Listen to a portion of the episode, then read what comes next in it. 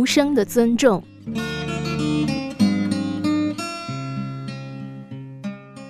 无声的背后饱含着温暖与尊重，这来自我在德国的切身感受。一个冬天的傍晚，我如往常一样加入候车队伍，候车的有五六个人，有秩序而安静。这时候，一个人牵着一只狗从远处走来，暮色下，那身影被路边的灯光镶上一层金边，特别醒目。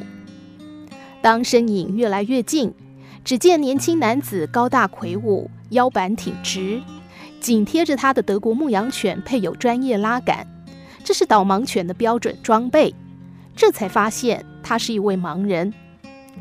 我见那位男子徐徐走向站牌，在候车队伍的不远处停了下来。没有人招呼那名盲人男子，我也犹豫着是否要上前领他过来。但是我却看到候车队伍中为首的中年男子瞬间收起他手中正在阅读的书籍，已经大跨步走到盲人男子的身后。其他候车的人也陆续紧随其后，没有一丝骚动。我身边一个火红短发、打扮成庞克风格的女孩瞥了一眼导盲犬，想必是怕烟味影响到他的嗅觉。稍作迟疑后，掐灭了刚刚点燃的烟，跟了过去。一个新的候车队伍在一人一狗的身后排开，陌生的人们在无声当中达成的默契让我非常讶异。沉默依旧，一直到公车到来，司机刚要离开驾驶座位，准备搀扶盲人男子上车，却被他礼貌性的回绝。他说：“谢谢，不用。”盲人男子执意在导盲犬的引领下自行上车。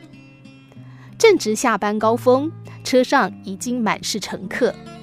然而，从那名男子上车之后，人们就迅速向车的后半部集中，在拥挤的车厢里为他腾出了一小块空间。紧挨在司机身后坐着一个六七岁的小男孩，站在旁边的妈妈使力把他拉起，让出了座位。虽然妈妈的举动很突然，但乖巧的小男孩没有流露出一丝不悦。导盲犬抬头看了一眼，便将主人引领到空位上，然后静静地趴在旁边。司机问：“你好，要去哪里？”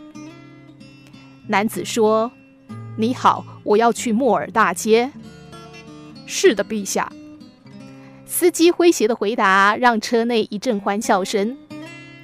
汽车载着欢乐的人们继续前行，车上人们都默默打量着憨态可掬的导盲犬，即使在急转弯的时候，它也摇头晃脑地努力保持直视前方的姿态，神情专注。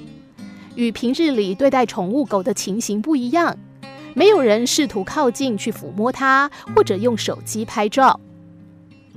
我身边那个刚刚让座的小男孩，慢慢举起手中啃了一半的面包，想要上前喂他，被母亲及时制止。母亲小声地说：“他在工作，有自己的责任。”一听到工作，小朋友立刻缩手退了回来。小城不大，男子很快到站，跟司机简短道别之后，与他的导盲犬下了车。公车内沉默依旧。而这时候的我，在沉默中体会到无声的关爱、深沉的尊重。窗外寒风习习，但心里暖暖的。